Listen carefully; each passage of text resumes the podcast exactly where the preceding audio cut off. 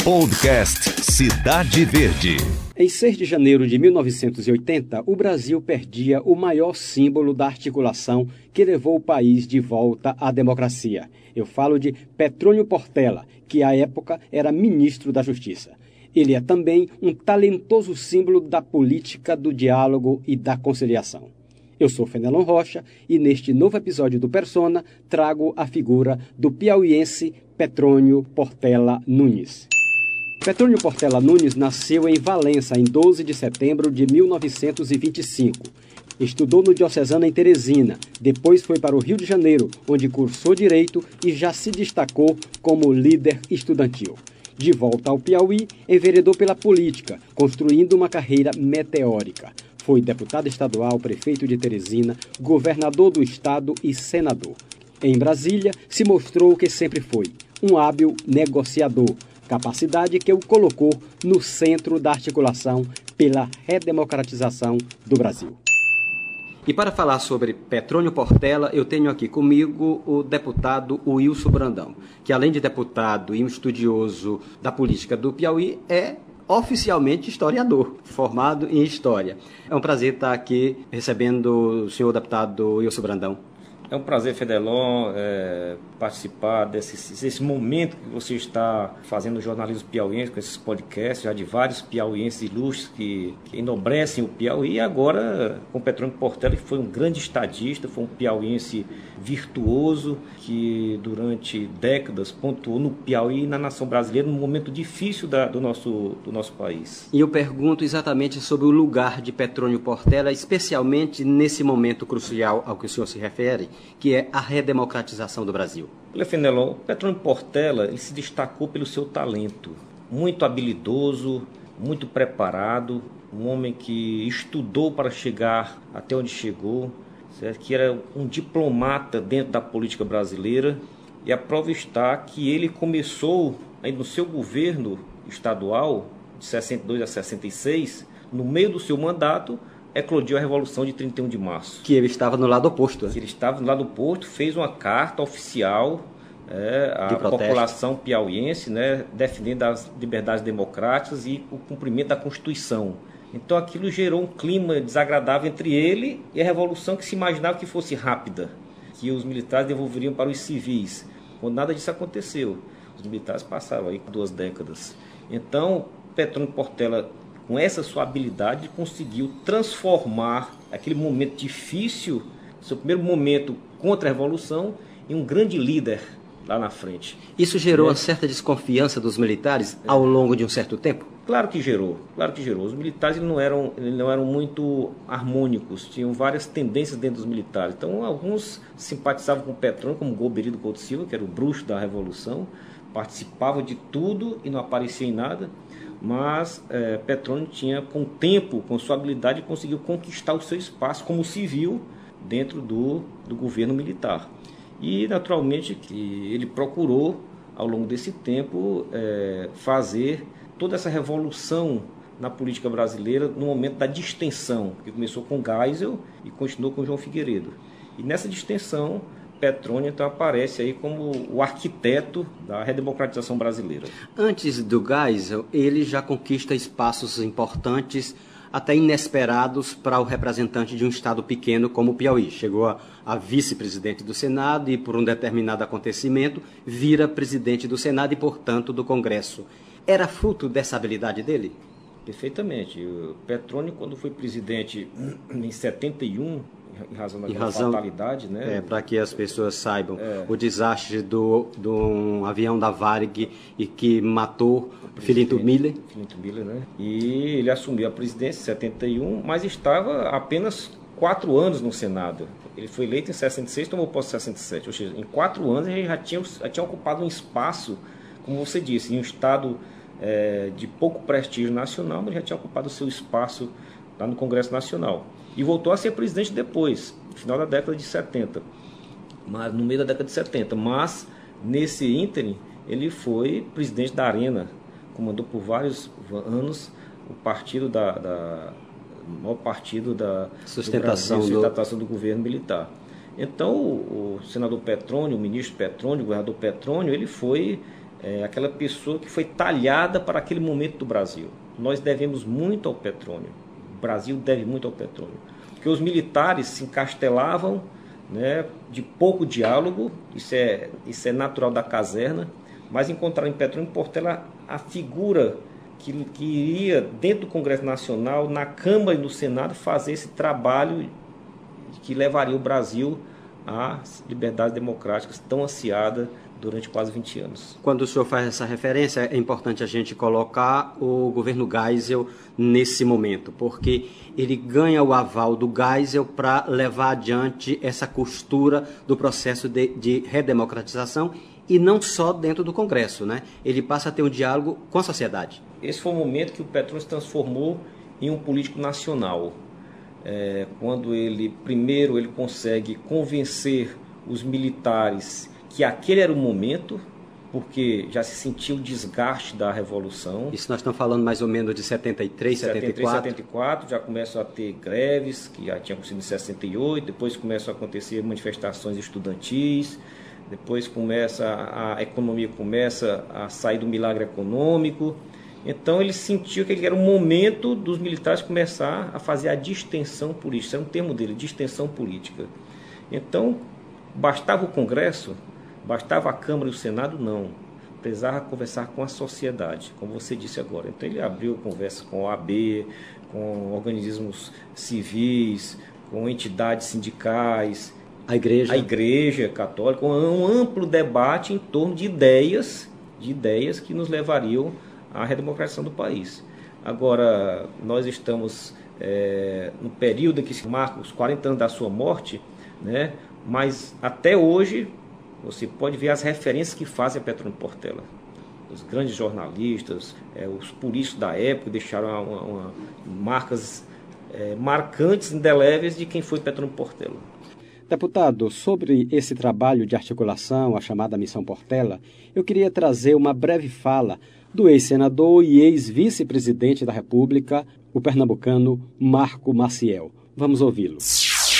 Percorrendo todo o país, não somente buscou trabalhar no sentido de, da transição para a democracia, mas como também para o fortalecimento das nossas instituições. Ele, efetivamente, foi uma das figuras mais importantes, do ponto de vista político, da segunda metade do século XX. Ele chegou a ser lembrado como uma possibilidade de sucessão do próprio Geisel. E o Geisel, numa entrevista a Fundação Getúlio Vargas, ele dizia que chegou-se a discutir a possibilidade de indicar o Petrônio, portanto, um civil, mas que chegou-se à conclusão que ainda haveria muitos sinões a serem superados e que um civil poderia ter dificuldade para convencer os militares. Como é que o senhor vê essa discussão da possibilidade do Petrônio é, ser um candidato à presidência? se esgotava naquele momento da sucessão do Geisel ou era uma perspectiva futura? É, o momento é, ideal não era aquele. Né? O governo Geisel, que é, fechou o Congresso em algum momento, que tinha... 77, né? 77, tinha as manifestações públicas nas ruas, né? Ainda, ainda precisava ter um governo duro naquele momento para fazer a transição, que começou com Geisel e foi concluída quase concluída no governo João Figueiredo através de Petro Portela. Infelizmente faleceu. Mas eu tenho certeza, Fenelon, que Petro Portela seria o primeiro presidente civil do Brasil pós-revolução, ou seja, pós a gestão de João Batista de Oliveira Figueiredo. Quer dizer, no lugar de Tancredo deveria ter sido. Sem nenhuma dúvida, porque naquele momento ele era a estrela, ele era o grande nome, o grande articulador de toda aquela problemática e, e estava conseguindo sair, tirar o Brasil daquelas trevas da revolução e colocar um Brasil num regime novamente democrático sem traumas. O mais importante foi isso, que Petrônio estava conseguindo transformar ou fazer a transição do Brasil é, sem traumas. Que você vê que toda, em todos os regimes militares na América Latina eles saíram com traumas, para democracia com traumas. O Brasil ia conseguir fazer é, uma, uma, transição tranquila, transição tranquila, né? É, sem embates nas ruas nem nada. Mas infelizmente veio a sua morte precoce. Nesse processo de redemocratização, ele não consegue ser o candidato a presidente que o Geisel mesmo pensou que ele poderia ser, mas ele se transforma em o ministro de referência do governo Figueiredo, ministro da Justiça, num formato de ministro da Justiça que era muito mais do que é hoje, porque era, sobretudo, um articulador político. E nesse primeiro ano de governo Figueiredo, vamos lembrar, o governo Figueiredo começou em março de 1979 e o Petrônio morre em janeiro de 80. Né? Nesse curto tempo, o Petrônio consegue levar adiante duas mudanças importantes: a lei de anistia e a reforma partidária. Qual é o papel dessas duas mudanças nesse processo de redemocratização? Bom, a, nós tínhamos um, um, um, pluripartidarismo no Brasil até 64, até 66, aliás. O bipartidarismo voltou em 66. Era a arena criada para ser a base do, da, da, sustentação do governo militar e o MDB que foi criado para juntar todas as tendências de esquerda lá é, contra uh, o governo. Vamos dizer assim, Mas, as forças consentidas, né? Consentidas, perfeitamente. Aí lá estava comunista, estava socialista, estava, enfim, trabalhistas, né? E alguns também dissidentes do PSD, da velho DN. Liberais. Liberais. Mas nós tínhamos pluripartidarismo antes, PSD, o DN, partidos fortíssimos, aliás, os partidos mais fortes do Brasil, da sua história política, foi PSD e o DN e o PTB de Getúlio e de Jango.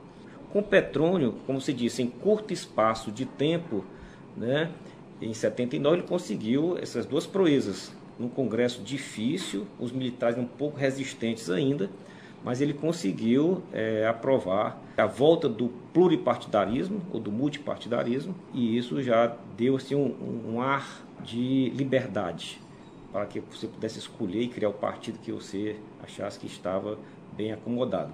E por outro lado também veio a anistia política, que era tão cobrada nas ruas com faixas, nas manifestações políticas, sindicais e estudantis, a cobrada anistia geral e restrita dos líderes que foram é, muitos deles exilados nesse período.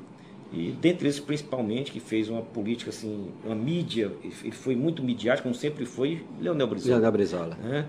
Então, a anistia e, o, e, o, e, a volta do pluripartidarismo deram uma, uma noção, uma visão do que seria o Brasil do futuro. Que seria exatamente como foi sempre dito. A redemocracia foi feita de uma forma lenta e gradual, como dizia o presidente Ernesto Geisel. Deputado, eu queria só que a gente ouvisse agora um pouquinho uma fala do próprio Petrônio. Então, vamos ouvi-lo. Sempre atribuía ao poder legislativo o destino de guarda dos valores democráticos, encontrando-se em sua história, mais que centenária, os fatores e causas mais eminentes do desenvolvimento nacional. É, deputado Wilson Brandão, me permita reproduzir um trecho de uma entrevista à TV Senado, uma entrevista do cientista político Otaviano Nogueira. Ele diz que Petrônio foi um dos grandes da política brasileira. Vamos ouvir para saber em que lugar Otaviano coloca Petrônio. Ele foi duas vezes presidente do Congresso em situações extremamente difíceis para o parlamento, que foi a época da abertura. Foi líder do governo, foi presidente do Senado. Né? E conquistou as graças do Geisel. O Geisel tinha uma confiança ilimitada nele. Ele teve um papel relevante, decisivo, é? completo, amplo, abrangente, nesse processo todo de que resultou a redemocratização do Brasil. É um dos três políticos mais talentosos que o Brasil já conheceu. Deputado Wilson Brandão, o senhor também acha que o Petrônio foi um dos três grandes da política brasileira? Na sua época, sim porque, como eu disse, é, ele foi um hábil é, articulador num período difícil da política brasileira. Talvez no período mais difícil é, desde a República, desde a aprovação da República em 89. Por quê? Porque era o momento mais grave. Nós precisávamos sair de um regime duro, regime que teve perseguição, que teve morte, que teve exílio, para uma redemocratização sem traumas. E foi isso que ele fez.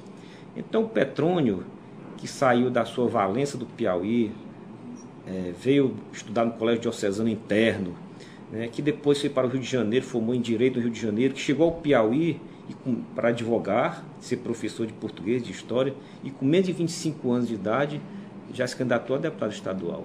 Ele em 1950 e foi é, o terceiro suplente da UDN e foi convocado foi convocado e se tornou logo o líder da UDN, da oposição, né, do governo Pedro Freitas. E aí eu queria explorar um fato que é sempre referência a, quando se fala da habilidade do Petrônio, que é ele era líder da oposição ao governo Pedro Freitas e era namorado da filha do governador? Perfeitamente. Isso era o fato mais comentado à época em Teresina, que só, só era um centro. Teresina terminava ali na, na Frei Serafim e... Uh, na, na alça da Miguel Rosa. exato, na alça da Miguel Rosa. Mas todos sabiam que Petrônio, que era um grande tribuno, né, discursava é, ferrenhamente na tribuna da Assembleia é, no final da tarde, e de lá, a Assembleia era na Praça da Bandeira, subia, ia namorar com a filha do governador, que era seu opositor, ali por trás da agressão Benedito. É muita habilidade, né? Muita habilidade. Daí você tira a habilidade do Petrônio. E, inclusive, eu posso citar um fato aqui, o Fidelon, além desse fato do namoro com a filha do governador, é, de quem ele era adversário político, era, o governador Pedro Fez era PSD. Naquele tempo existia uma, uma, disputa muito forte entre esses dois partidos no Brasil todo e no Piauí também. Não era diferente. Mas um fato mais que mais marca a habilidade do Petrônio no Piauí, na política piauiense, foi eleição de 62 para governador do estado. Ele antes foi eleito prefeito de Teresina, né? Foi. Em 50 e, ele e foi, em 50 ele, ele se candidatou a deputado estadual, foi o terceiro suplente convocado, em 54 se elegeu deputado estadual pelo DN, em 58 prefeito da capital e em 62 governador do estado. Em uma 66 pro... senador. Uma projeção meteórica, uma projeção né? meteórica, né? E o fato que eu lhe, lhe, lhe, lhe contar é o seguinte, em 62 na sua eleição para governador, o que, que aconteceu? é, existe uma hegemonia do PSD, é, da família Almendra Freitas, que elegeu Pedro Freitas em 50, elegeu Gaioso Almendra em 54 a 58, mas perdeu a eleição para Chagas Rodrigues em 58 a 62. E tinha Petrônio Portela, já nesse momento, já casado com a filha de Pedro Freitas, ou seja, um denista casado com a filha do líder do PSD. Né? A figura de maior proeminência para se candidatar a governador do estado em, 60, em 62. Né? E ele dá o DN mas é, já com vínculos, com, vínculos com familiares o com o PSD. Ele conseguiu, de uma forma inédita do país, fazer uma composição de PSD com o DN. Juntou água e óleo. Juntou água e óleo. Né? Se elegeu é, contra Constantino Pereira de uma forma assim, uma, uma votação avassaladora. avassaladora, né? E daí começou a sua carreira como um líder estadual e depois um líder nacional. Enquanto governador, tem um fato curioso, né? Porque ele foi recebido pelo Kennedy, na Casa Branca. E não é normal um presidente dos Estados Unidos receber um governador de um estado pequeno como o Piauí a não ser que ele tenha informações relevantes sobre esse personagem. Né? Perfeitamente. Naquela época existia um programa dos Estados Unidos para a América Latina, né? E ele foi, independente do Brasil, ele foi pedir um apoio para o estado que ele governava, que era o Piauí, que era o programa Aliança para o Progresso. E tem um fato curioso, Fenelon, eu gosto muito de saber das coisas e o porquê das coisas. E certo dia me perguntaram por que, que existe uma homenagem ao presidente Kennedy na uma das avenidas mais importantes de Teresina. E eu fui atrás pesquisar o porquê disso. E descobri. Petrônio tinha uma chácara, que hoje está no centro da cidade, na, naquela estrada que iria, que dava acesso à União. Era longe da, do centro da cidade. Não tinha asfalto, era pisar, não tinha calçamento, não tinha nada. E como o presidente Kennedy fez, é, é, conseguiu colocar o Piauí dentro desse programa Aliança para o Progresso, ele resolveu fazer uma homenagem ao presidente Kennedy. E, como ele tinha uma visão de futuro muito grande, disse, vou colocar dessa futura avenida de Avenida Presidente Kennedy. Por isso que hoje o Kennedy é homenageado aqui em Teresina, em razão do programa Aliança para o Progresso ter também atingido o estado do Piauí. O que era quase interior, hoje é, é, é área nobre. Área né? nobre. Por isso o nome de Avenida Presidente Kennedy. Foi uma homenagem ao presidente que ajudou o Piauí. Como é que foi o trabalho de Petrônio Portela como gestor? Seja na prefeitura, seja no governo do estado. O, senador Petrônio ele tinha uma visão de mundo é, muito além do seu tempo. Né? Ele, quando se elegeu prefeito da capital, é, uma cidade ainda pequena, uma cidade é, muito tímida, mas que tinha uma projeção de crescimento em razão de ser o ponto central de comércio, onde passava o rio Parnaíba, não tinha a Barra Boa Esperança, ainda existiam ainda os, as balsas que subiam o rio Parnaíba. Então, Teresina era um ponto de, de, de Caxias, de Timon, do, do Maranhão Oriental, Teresina que era o ponto comercial de toda essa região. Então Petrônio fez um governo planejado, um governo organizado, reorganizou a prefeitura e quando chegou ao governo do estado da mesma forma também. No começo do seu governo como governador, ele teve alguns problemas de ordem administrativa, revolta da polícia militar, algumas crises é, que recebeu a herança ainda do governo Chagas Rodrigues, mas que ele conseguiu organizar, dar uma nova visão, uma nova vestimenta para a gestão do governo, tanto da prefeitura da capital como do governo do estado. Eu vou fazer uma pergunta, o senhor estava fazendo referência aí ao Kennedy, que foi homenageado aqui em Teresina. Tentou-se dar nome de cidade a Petrônio Portela. E o Piauí nunca homenageou Petrônio Portela nessa medida. O senhor acha que o Piauí ainda não reconheceu Petrônio Portela na medida do que deve ser reconhecido? Não reconheceu. Se você perguntar aos jovens até 30 anos, 30 e poucos anos, poucos sabem dizer quem foi Petrônio Portela. A nossa geração sabe, sabe a dimensão que ele representa para o Piauí e para o Brasil. E, e, e a, a vitrine que ele criou com o nome Petrônio Portela, senador do Piauí. Mas Piauí não conhece Petrônio, nem conhece a importância que ele representou para todos nós. E é, nós temos essa dívida com Petrônio. Nós homenageamos, eu participei como deputado, como parlamentar na criação desses municípios é, a princípio foi, criar, foi dada a possibilidade de se criar onde hoje é a passagem franca do Piauí, é, município de Petrônio Portela, mas infelizmente as lideranças locais preferiram no plebiscito, houve a alternativa de passagem franca do Piauí e Petrônio Portela, derrotar o nome de Petrônio Portela e perdendo essa oportunidade. Depois cogitou-se é, em fazer homenagem a Petrônio na cidade de Lagoa do Sítio, que é desmembrada da sua terra, Valença do Piauí mas também a população não aceitou. Achava que o povoado devia, a cidade ia ser emancipada com o nome do povoado, que era Lagoa do Sítio, naquele momento, como realmente foi emancipada.